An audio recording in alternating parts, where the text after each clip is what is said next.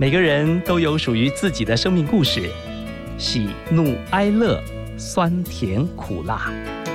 让我们透过放大镜来细细品味，听听别人的分享，转变自己的人生。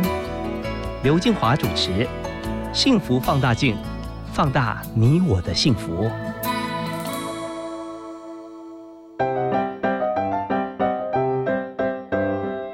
起拿出手中的幸福放大镜。今天我们要来看看放音乐国际娱乐传播有限公司创办人江志峰。他是一位创作歌手，也是音乐制作人。江志峰在一九九三年曾经以艺名江志文发行国语专辑，之后便淡出幕后，从事词曲创作和唱片制作。他写过上百首的台语金曲，包括《坚持》《七天》。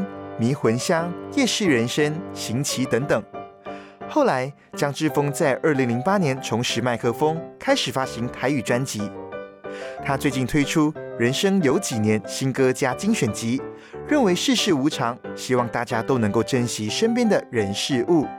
而他也会持续用音乐来跟大家分享他对于人生的看法。那接下来呢，我们一起来听听江志峰跟我们分享的台语金曲的。诞生日记。不知何时，我已经袂记，爱是啥物？一阵风刮起，夜夜会记得，原来是我也想你。怨不会识水，渐渐失去。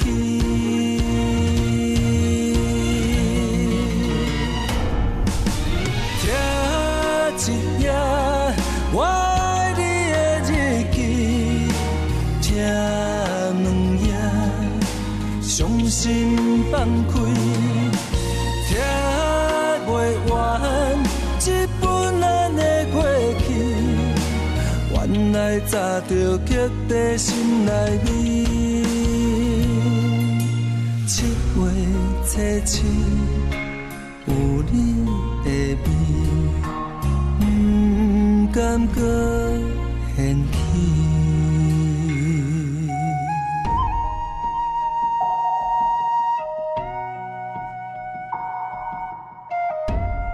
福放大镜，哇！我们今天的贵宾。他是一位很特别的人，除了是歌手，也是作曲家、作词人、专辑制作人，而且他十七岁就进入了乐坛。我们欢迎江志峰先生。呃，静华姐，然后还有宏宇，还有我们广大的空中的听众朋友，大家好，打开后。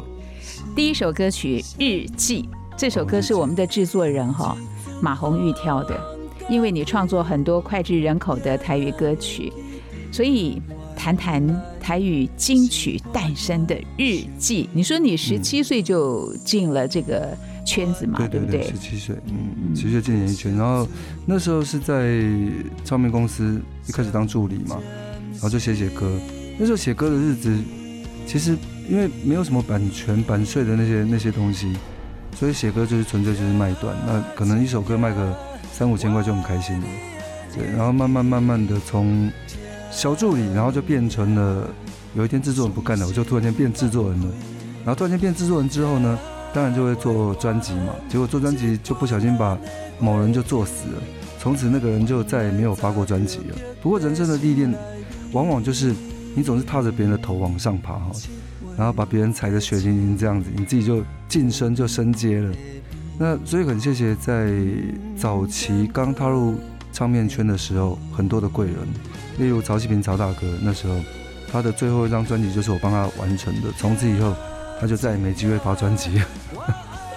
对，那时候其实不大会写歌，只觉得说音乐是不是我们只要自己听得爽，然后写得舒服，就是一个好音乐这样子，所以写歌从来不会去注意到 range 要多广。然后也不知道音域怎么控制，然后歌词啊怎么去铺陈什么那些的。那早期因为做国语歌曲嘛，所以我自己可以唱音域很广，所以我就写了一首十七度的歌。可正常来说，我我这样讲的话，空中的听众朋友可能比较不了解，因为十七度的概念是什么？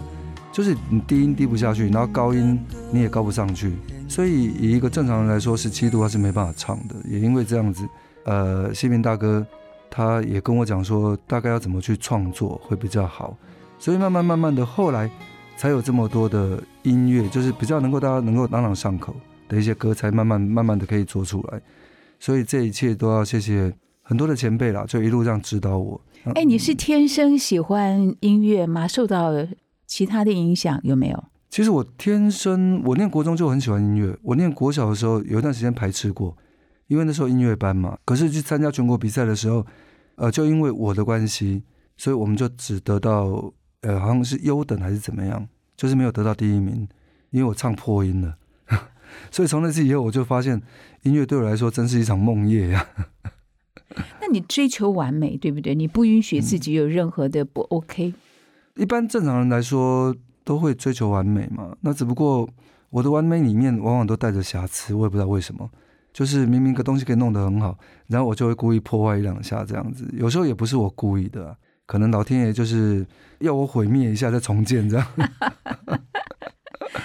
好了，你进入乐坛已经三十多年了，你觉得这个音乐给你带来最大的改变是什么呢？最大的改变啊，是我告诉自己不要放弃，然后也传递给大家一个正向的东西。因为曾经有人跟我说过，他说你写歌其实就是在造一个类似一个种个福田或者是一个业一样，你写好的东西跟大家分享，那你就是种福田。如果你写的东西是反面的，然后然后让大家会越来越走向歧途的话，那你就是造一个业。所以音乐对我来说，它应该是一个。能够跟大家分享喜怒哀乐，然后能够引导大家走向正途的一个事业。你担任过好多个台语天王天后的制作人哈，包括了 Only You，还有张秀清呐、叶启田、罗世峰、蔡小虎、列阿在、龙千玉，制作了大概上百首的台语金曲。哎，你这些创作灵感是从哪里来的？这个要谢谢小时候爸爸妈妈没有住在一起。对，很多人会怨恨说爸爸妈妈没有住在一起，然后没办法带给你一个健全幸福的家庭。其实反面思考哦，我我这个人比较正向一点，我我也不知道到底是我少根筋还是怎么样。当我十岁的时候，姐姐到台北去工作，然后妈妈就跟着一起到台北照顾她，那所有的姐妹都带走了。那爸爸呢，因为那时候就交到中路要还债嘛，就去跑船。那等于整个家里就剩我一个小孩子。那因为爸爸也不让我去跟着到台北，因为他会觉得家里只有一个男生，所以他会想要把我带在身边。那那时候因为都没有人在，我也不知道到底我要干嘛。那只有两条路嘛，一个就学坏嘛。那学坏就是跟朋友到处溜达，就是恶搞啊，干嘛这样。那另外一个就是，那你朋友不在的时候你怎么办？因为家里其实有一个小小的一个宫庙，那有一些佛经，有一些书的东西，所以我闲来无事。我就翻翻佛经，就念念佛经那些东西，顺便顺便看一些那种小故事，什么呃释迦牟尼佛如何得道啊，然后阿弥陀佛啊，然后一些经书。我记得在我国中毕业那一年，大概把四平大的房间堆了大概一尺半那么高，都叠满了所有的书，这样子。也就在那段时间，其实看了蛮多书的啦。所以后来在创作方面，其实帮我蛮多的。就是很多的文字，它很自然就会在我的脑子里面浮现。也因为这样子，应该谢谢老天爷的眷顾吧，让我得到比别人更多的东西。嗯，因为你十岁的时候，爸爸妈妈分开，妈妈就跟着姐姐到台北来发展。好像那时候你对姐姐很不谅解哦。你们后来怎么样和解了？而且和解到现在，你认为说龙千玉姐姐是你第二个妈？其实和解。也没有和解，应该应该这样说吧，就是兄弟姐妹之间，不管有什么误会或怎么样，其实，在不知不觉当中，它是很容易，就像时间一样，在时间的长流里面被冲掉、被洗刷掉。然后很多人说，呃，夫妻吵完架或什么兄弟姐妹吵完架，会就像伤口一样，会留下伤疤。可能我们家的那个皮肤基因比较好吧，伤疤都留不下来，所以跟姐姐自然而然感情就越来越越好，而且。我发现有个特点是，姐姐她可能是因为比较有佛性的关系，她会修佛，所以她处理任何事情她是很有耐心的。那耐心这个东西对任何事情来说，它都是一个很好的洗刷剂，它可以让你慢慢的了解到什么是对，什么是错。所以事实上也没有多做任何解释，或者是经由任何的一些碰撞或什么，很自然而然就会觉得，哎，这个姐姐其实是疼我的，是爱我的。曾经有一段时间哈，你的眼睛不好，甚至这个膝盖也不好，心脏也不好，你还蛮年轻的，甚至你也想要放弃走音乐这一条路。嗯，这样一路走下来，其实也是高低起伏哎。有一次。有一个朋友就是很会算塔罗牌，然后第一次算，他说奇怪，你的你的塔罗牌怎么会是就是在高塔上面，然后被雷劈这样子。然后后来第二次又算，他说你怎么又抽到同一张牌，就你盖了很高的楼，然后又被雷劈。第三次又算，你怎么又被雷劈？然后算了四五次以后，他说你每次都被雷劈，到底什么状况？后来我就跟他说，我说其实我人生当中我蛮喜欢做一件事，就是我喜欢爬得高。然后我也喜欢被雷劈，其实我不是真的喜欢被雷劈，是我喜欢站在顶峰，然后我也喜欢坠落的感觉。因为当你没有跌落的那种，你没有失败的打击或什么的话，你不会知道什么叫做前进。也就是如果你永远都考第一名，你就不知道第二名的痛苦。当你曾经考过第二名，你就知道说原来第一名有多幸福。对，那眼睛这个东西到目前为止都一直没有好。其实我到现在角膜还是。有受损的状况，所以很多时候看人，然后看东西，其实聚焦没没法聚得很好。甚至有一次在机场跟经纪人擦肩而过，然后他说：“我都看到你了，你怎么不理我？”我说：“我真的没看到啊。”对，那膝盖可能是因为从小就是我喜欢爬山，喜欢到处走，那走到就就受伤。那这个东西老了以后，它就会变成一个一个宿疾。心脏这个是我从来不知道我心脏有问题，一直到后来去做全身检查才知道。动静脉有一条是埋在那个瓣膜里面，对，照理说是不能当兵的，可是，哎，我还是很莫名其妙的把兵当完，而且我还当了班长，我还带兵，然后甚至那时候还把人家阿兵哥操的不要不要的，我也不知道到底在干嘛。人生就是这样子，然后喜欢去挑战，但是又喜欢那种跌落的感觉，就是不断的在往前，也不断的被海浪冲回来。哎，做一个公司老板压力大不大？哦，压力蛮大的，金华姐，因为公司的这个所有的一切你都要去承担。对于我自己来说，我比较喜欢做音乐，而不是做商业。但是当你成为一个公司以后，你就没办法去纯粹做你想要的东西，你就必须以商业利益导向为主。这个对我来说，对一个音乐人来说，他是很就是两边会很纠结的，但。不得不否认的，很多时候你还是要以商业考量嘛。那商业考量就会出现拉扯。有时候你觉得这个东西是商业，但其实在你心里面默默的，你已经想要做的就是艺术的东西。对，所以到后来会有点这个很讨厌，非常讨人厌。哎，为什么你给你公司的名字就取一个放？这下面艺术啊？哦，放取一个放，因为我们一般不就 DJ 是播音乐、放音乐，play，对，就 play。那因为我的名字最后一个字是风嘛，对，风的英文名字 F E N G，它有点类似，有点谐音风，然后就我就把它取一个谐音放这样。原来如此，你看答案就出来了。因为原来我是问我们的那个制作人马红玉先生，我说为什么放音乐下面艺术，哈哈。对，就是谐音的风的谐音。因为你的创作像是坚持啊、迷魂香啊，或者是七天夜市人生，都是 K T V。必点的国民歌曲，也是台语单曲排行榜的常胜军，并且常常用来当做台湾本土剧的主题曲。对于这些讲起来哈，说实话是你的难得的成就哎。其实还好啦，因为说的还好，不是说我们自贬，应该说是遇到对的人，然后唱对的歌，然后我们的我们的音乐刚好符合他的声音，然后也有可能就是。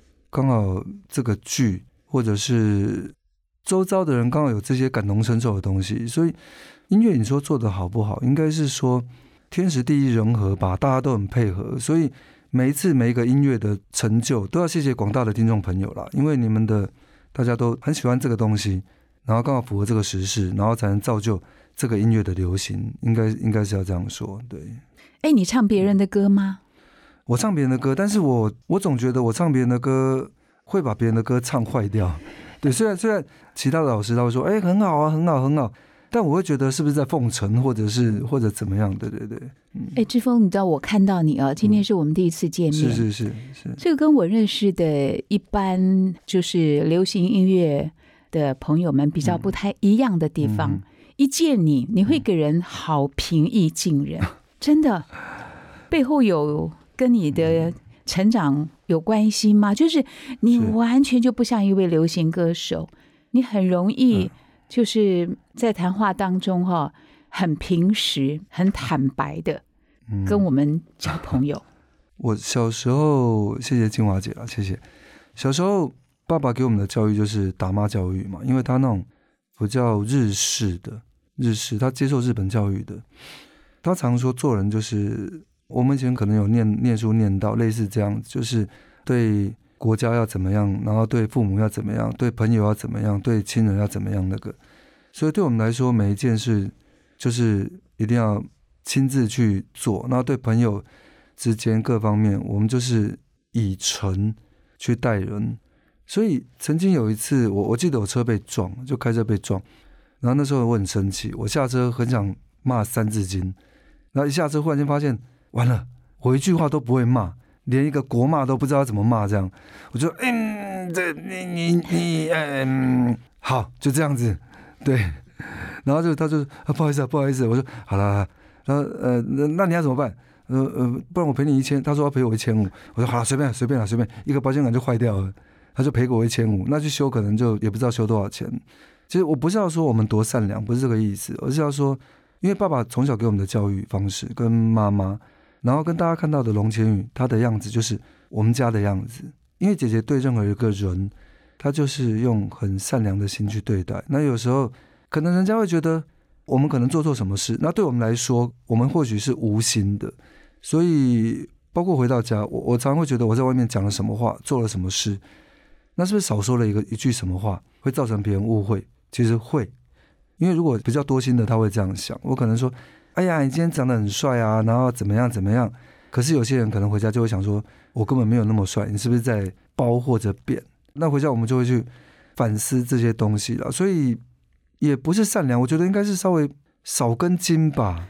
对，应该是少根筋的幸福吧，应该这样说。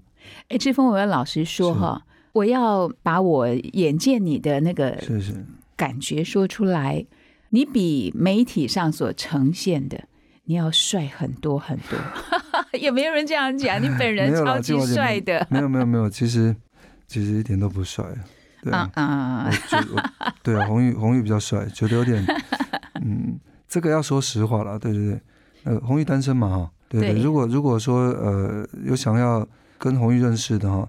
请来电哈！对对，你好可爱啦！七天这首歌有故事吗？呃，这首歌的故事是，其实那时候离开唱片公司的时候，离开豪气，有点舍不得了，因为毕竟从年轻到现在。但是这首歌很多人都以为就是把那个歌名谐音，那就七天就说淘气淘气。事实上，这首歌跟头七有点关系，但是我要写的并不是头七，而是告诉人家说，上帝创造世界，他说一个星期嘛，就一个礼拜这样子。然后，所以人呢，你不管遇到任何挫折，你必须在七天之内重新站起来。所以，七天这首歌，我我没有写第七天，所谓的第七天就是明天，也就是在最后一天，你必须勇敢的承担起来，再一次的告诉自己。那至于创作的过程，就是在唱片公司的老板的妈妈，也就是奶奶，奶奶过世的时候，因为那时候我有表演，那全公司的人去公祭嘛，那天我没空，我就自己一个人私底下先跑去了。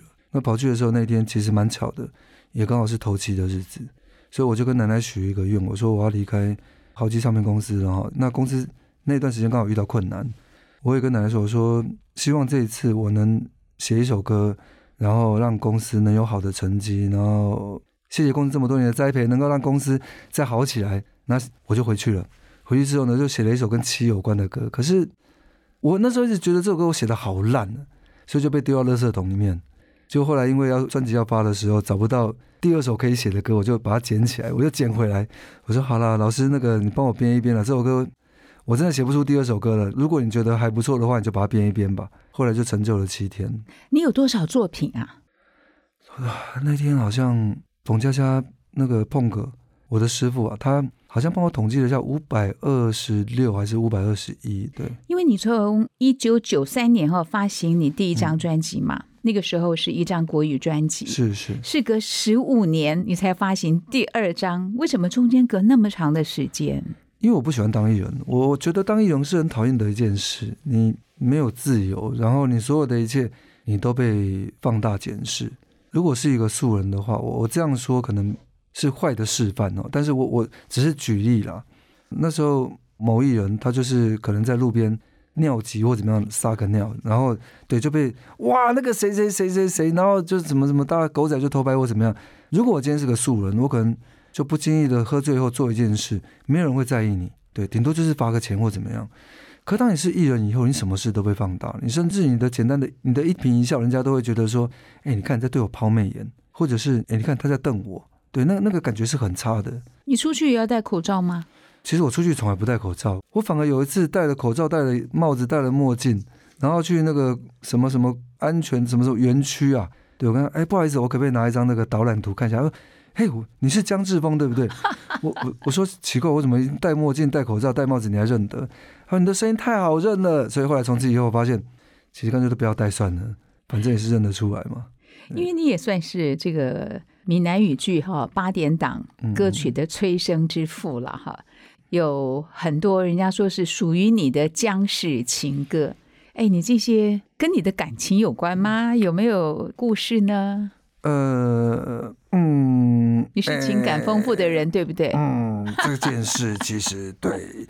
好，金华姐，其实我我比较晚熟哎，我二十二岁退伍以后，我才谈第一场恋爱。那那场恋爱我就写了好几首歌了，如果没记错的话，应该写了七八首吧，关于那场恋爱的回忆这样子。哇，那你不是常常心碎了？其实也还好啦，因为这样讲起来好像有点滥情。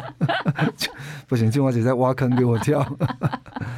事实上还好，因为很多东西是来自于早期，而且我要谢谢百坛哥陈百坛百坛哥。为什么会这样说？百坛哥他曾经跟我说过，写歌的人要多看书，尤其嗯，因为早期是琼瑶小说嘛。对，他说你多看的时候，你会发现很多的智慧，然后包括说很多的角度。跟角色，你要怎么样去诠释？怎么样的去用词遣字？那对你的帮助会很大。所以顺便跟说我们空中的听众朋友大家分享，就是如果你对创作有兴趣的话，其实你多看啊言情小说。但所谓的言情小说，并不是那种言情这两个字，并不代表色情，它讲的是。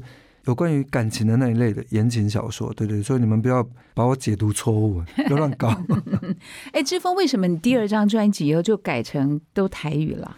呃，因为那时候我一开始我们是玩西洋音乐长大，就从国中开始就玩西洋音乐，所以我那时候在餐厅唱歌驻唱的时候，也是都以国语歌跟西洋音乐为主，所以第一张专辑是国语，很正常嘛。那第二张的时候，因为那时候就开始有帮豪记他们写一些台语歌。对，那时候老板要签某一个艺人，然后没有签到。不过在这个地方，我我也要谢谢他了，因为他跟别的公司签约了，所以因为签不到他的关系，所以老板才把我的名字填上去，然后变成说我要发片。那因为我一直坚持不想发，后来老板就说，你就把你以前写过红的歌拿来汇集成册，然后再补个几首歌，你就可以发一张个人专辑。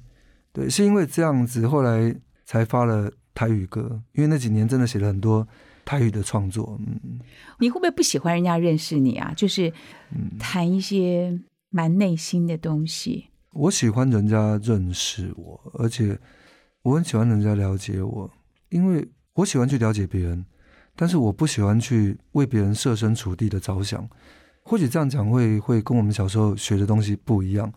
所谓的不为别人去设身处地，就是我知道你也难过。但是因为我不知道你难过到什么程度，所以我不会去故意去要去体会你的难过，然后来安慰你，因为我觉得那是不对的。最好的方式是，呃，你了解别人，然后，但是却又不要去打扰别人的生活，也就是让人家了解我，但是不要太靠近或者亲近，就是类似君子之交淡如水那种感觉了。我就我觉得这是最好的一个东西。你写的一首歌曲哦，翁立友的《坚持》，嗯他好像成了国歌一样，特别是在警戒。不骗你，我以前一连串访问好多的朋友哈，是，我也请他们带歌曲来，嗯，就是坚持。到最后，我跟来宾说：“你可以不可以不要再坚持了啦？不行，不行做人一定要坚持。你怎么会写那么好听的歌？好好听哦那！这首歌要谢谢妈妈了，因为那时候在我人生最困惑的时候，然后最无助彷徨的时候，我我真的没有钱，那时候完全没有钱，我我就打了一通岳阳电话到加拿大给妈妈。那因为想当然了，就是你你已经都没钱了嘛，一定就对方付费，对，然后打那通电话去聊了两个多小时，就是一直跟妈妈说我不想做音乐了，因为做音乐会饿死，而且我完全没前途。嗯，后来妈妈就是安慰我说啊，你不行了，你要好好想，你你你看看你这么多年来，你就是就是音乐支撑着你，而且你好好做，渡过难关之后，你一定会越来越好的。可是我就是我当下完全没办法坚持啊，根本坚持不下去，甚至最后过了两个小时以后，我说你不要再管我了，我我要去死。对，然后对，然后妈妈就说，她也一直安慰啊，安慰到后来她也受不了，她觉得恁祖妈电话钱较贵。啊！你敢要讲两点外钟，啊！你讲你要去死，啊！你到今嘛佫毋去死。后来妈妈就说：“啊，无你去死啦！”对，就后来就把电话挂断了。我当下其实忽然间领悟到一个东西，就是我既然连死都不怕了，对我有什么事不敢做，有什么事不能做？好，那我继续坚持我的音乐之路，我就写了《坚持》这首歌。所以要谢谢妈妈了，因为因为她叫我去死的关系，所以我就写了。好，我就不死给你看，我写个坚持。哎，你妈妈好酷哦我哦！妈妈其实蛮可爱的，到现在有时候我还会捉弄他，就是跟他开开玩笑干嘛。然后甚至我每天早上都会分派工作给他，我说啊，我我肚子又饿了，你去买面吧。然后我妈就说哦，我今晚把熊来菜鸡来帮你买米。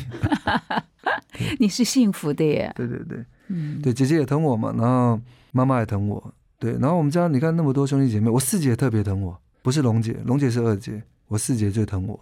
哎，你们家人哈，你看从小分住在不同的地方，嗯，后来又住在一起，是可是那种亲情的维系，还有你就讲到曾经对龙千玉姐姐嗯是有一些误会的，是是但是你说把亲情又重新找回来，是然后现在又是血浓于水。刚刚在跟你聊天的时候，是是，你说你也会安排全家人出去玩，是。哎，这个珍惜从原来觉得失去，家庭关系对我来说是一个非常重要的一环。我爸爸蛮棒的哈，我爸爸他一共有一二三四四个兄弟，一个妹妹。我爸爸，然后我大叔他那时候去当兵的时候，好像好像受了一点创伤，然后回来就在精神方面就有点疾病这样子，所以从年轻的时候就捅过很多篓子。但我爸就不离不弃，一直到后来我叔叔走了。我叔叔走了以后，我爸他就哭了。他说：“啊，这辈子就是一件一件的这样子，慢慢的卸下心里面的一些重担。从这个当中你，你可以看到哈，就是虽然我叔叔他很多地方是不是那么的那个，然后会造成家庭一些困难嘛，但我爸这辈子就是不离不弃，他对所有的兄弟，对所有的亲人，或者是甚至于因为很多人知道说，以前我们家是信义堂嘛，就有拜虎爷，很多人来求我爸。”我爸都会尽量的帮忙。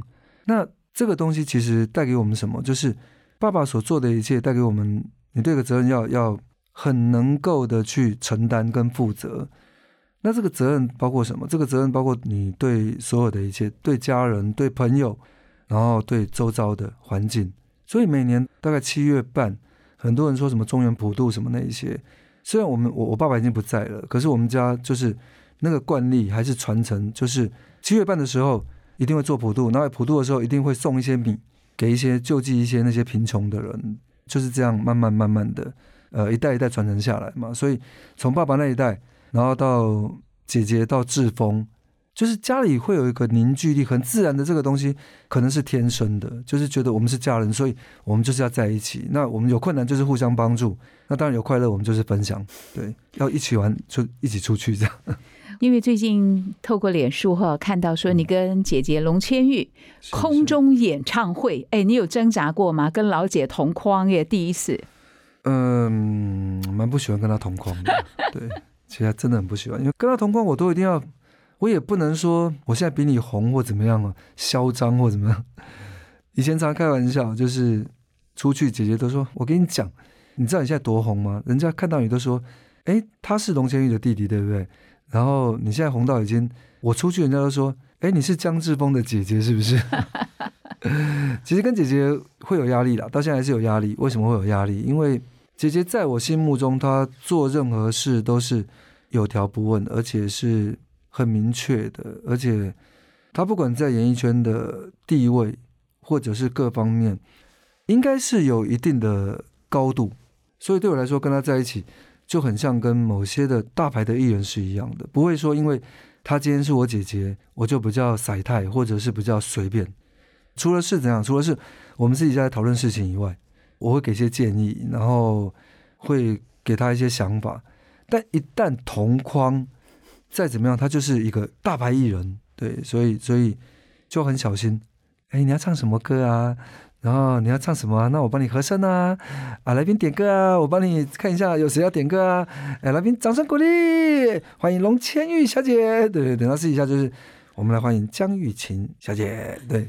试一下跟台上是不一样的。那现在又多一个姐姐在唱歌哈，四姐江志美，对对对。其实顺道提一下啦，因为其实四姐对我最好，可是我对她最坏。但话又说来，她是我们家最会唱歌的，她非常会唱歌，而且从小就我也不知道为什么，她就是天生与生俱来，声音洪亮，然后学习又快，所以不管是念书或各方面，四姐是我们家算是最优秀的、最厉害的。对，然后。龙姐，她只是因为比较资深，对，所以我们要尊重她。对，这个我们现在没有直播嘛，哈。先看一下蒋龙姐坏话之前，对，小心一点的。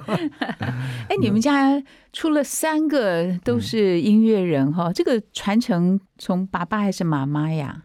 其实我也不知道哎，爸爸喜欢音乐，爸爸非常喜欢音乐，他从以前就很喜欢东摸摸西摸摸。那妈妈唱歌其实好像乍听之下又好像可以。我觉得应该是妈妈三分之一吧，爸爸三分之二吧，因为我的感觉了，不知道这样分配对不对？他们一定很安慰耶，你们家都可以走上音乐的路。妈妈很惜福，妈妈很惜福。那也因为我们的工作的关系，常常会有一些有很多人请吃饭或怎么样。对，那有时候太惜福也会造成困扰了。对，那妈妈就是有时候出去，她会说啊，这个没吃完，不然带回家这样。对，所以你就会发现家里厨余特别多。对，那妈妈她很以我们为荣，也以以我们为他心目中的一个很骄傲的的子女这样子。其实要谢谢妈妈啦，因为你把我们教的还还可以，这样出去至少不会被人家嫌东嫌西的。哎，志峰说个心里话哈，你是家里唯一的儿子，是是，对不对？压力大不大？每个姐都是妈，每个人都可以管你。压力大不大？其实唯一大的是我可能没有像姐姐那么的能干。然后也没有像妹妹他们那么乐天，我刚好在中间，那又是唯一的男生，唯一的压力应该是说，我从以前到现在，唯一不放弃的东西就是我们江家永远要在一起，永远整合在一起，就是不管我们做任何事，不管我们今天我们江家面对任何困难，我们就是同坐一条船上，就同舟共济。所以对我来说，这是一个比较大的，如果有难度的话，应该是这一方面。为什么？因为当你开枝散叶以后。你会有很多的，包括外孙，包括侄女，包括侄女的侄女，或者更小孙子或什么那些，在我这一代，我当然是可以把它全部圈在一起。可是我的下一代呢？我我希望的是，永远世世代代我们都能够团结在一起，这个才是我想要。所以这是我我面对最大的压力。所以对小孩下一代的教育，我会希望说，不管怎么样，你们永远都要。让整个江家全部是凝聚在一起的。有一首歌曲哈，你是写给妈妈的，《这列是谁》？是好，妈妈知道吗？还有前面你给我们分享说，其实坚持也是妈妈的影响做出来。你为她做的歌，妈妈做妈妈当了那么久的新妈哈，我后来想到一件事，当然我这样讲不叫不好了，就是爸爸走了，他留下什么？那我在写这首歌的时候，我心里就在想，我说妈妈走了，我能够留下什么？后来我就跟姐姐说，我说我想要叫妈妈来拍 MV，我想要留些东西。其实其实姐姐知道我在我在说什么，因为有些话是不用说出口的，对。然后写了这首歌，后来就请妈妈来拍 MV。其实妈妈还蛮开心的，然后后来她蛮感动，她说在拍 MV 当下，然后我帮她披衣服，帮她做某些动作。她说其实她真的。等着等着就打盹了，你知道吗？对我我做的一切，我都是希望能够留点什么东西，对，能够只希望妈妈快乐啦。你觉得像台语歌，你原来第一张自己的专辑是国语嘛？是。后来全心投入台语歌的这个专辑创作，你有使命感吗？嗯，有，而且是非常大的使命感，因为不管是从国语歌曲，然后到台语歌曲来说，每一首歌其实带给人们的应该是正向，应该是一个希望，应该是一个无限的思考、思想的延伸。简单来说呢，就是音乐能够带给人们什么？大开大合，带给别人欢乐，带给别人哭泣。哭泣也是一件好事啊，因为有时候当你释放完毕之后，你才会反过来思考你该怎么做。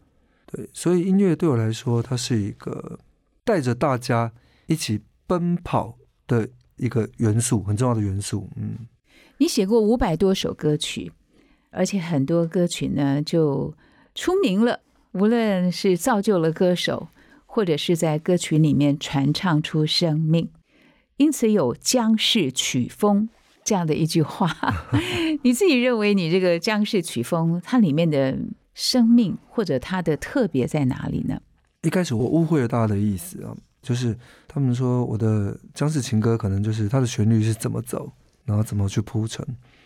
到后来我慢慢才知道我要的是什么东西，然后也才知道说原来形容的意思大概是什么。那不管你们怎么认为，我会直觉的感觉就是所谓的僵尸情歌给人的第一个印象，有可能就是感情。有可能就是生命，那那感情跟生命，当然它涵盖的东西很广，但最重要的是，只要是我填的词，我补的曲，包括后来这一年多来，我跟我的合作伙伴，我也跟他们讲，我说你们填的词，今天这个词不一定是我填的，但只要是我填的词，我最后的收尾，我要给人们一个希望，所以将来你们做的歌词。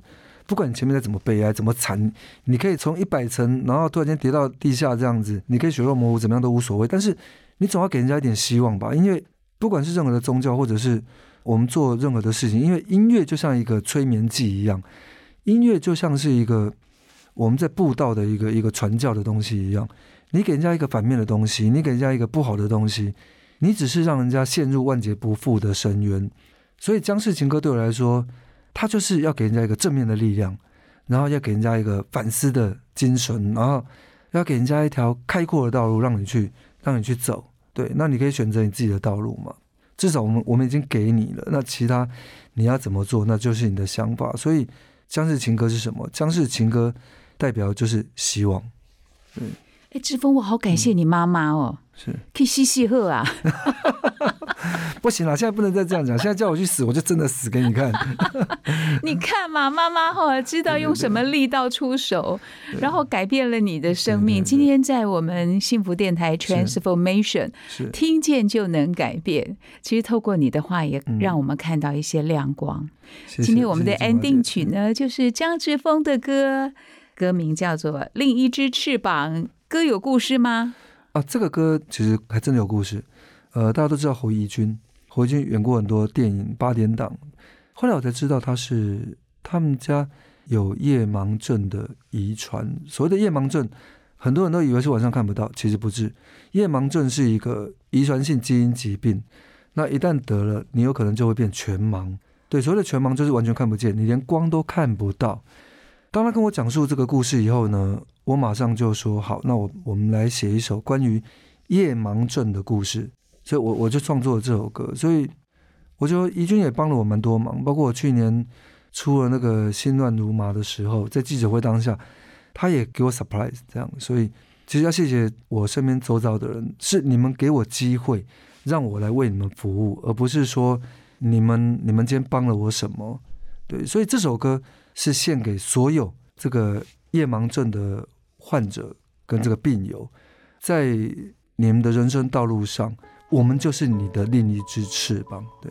我们也祝福江志峰，我觉得你好棒啊，在我们眼中，你就像是台语流行音乐界的一个翅膀，因为可以带领大家听见更多台语歌曲的美，透过歌声来安慰人，来鼓励人，让大家从黑暗看到亮光。也祝福你，拜拜。谢谢，拜拜，谢谢金华姐，谢谢红玉，拜拜。如果月亮不见了。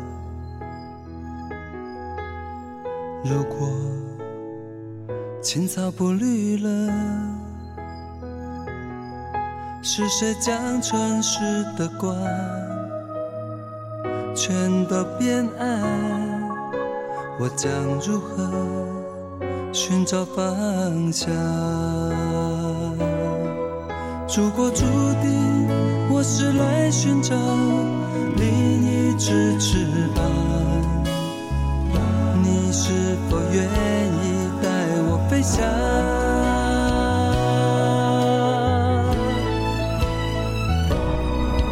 眼前的光是我心中你口中的亮，那七彩的霓虹，不要忘了我的模样。我还记得你为我在远方。那是指引我回家的方向。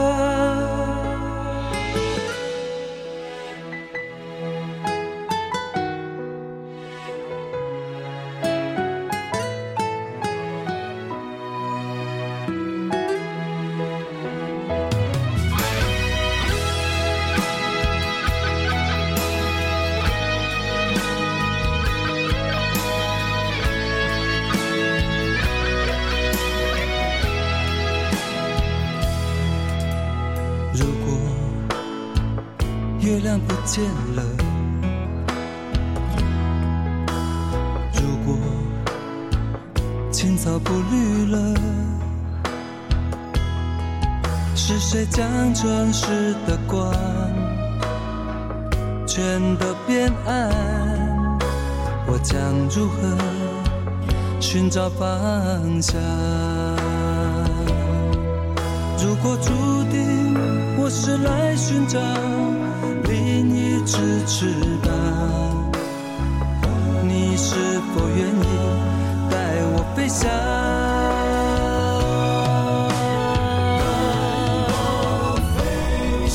眼前的光是我心中你口中的亮，那七彩的霓虹，不要忘了我的模样。我还记得。你为我在远方呐喊，那是指引我回家的方向。山川大海在我胸口不停的回荡，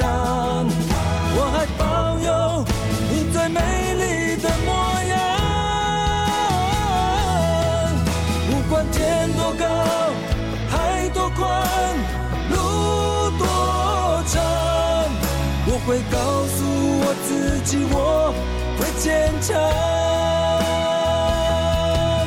我会告诉我自己，我会勇敢。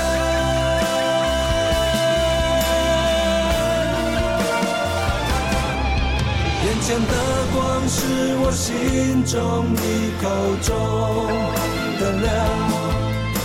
那七彩的霓虹，不要忘了我的模样。记得你为我在远方呐喊，那是指引我回家。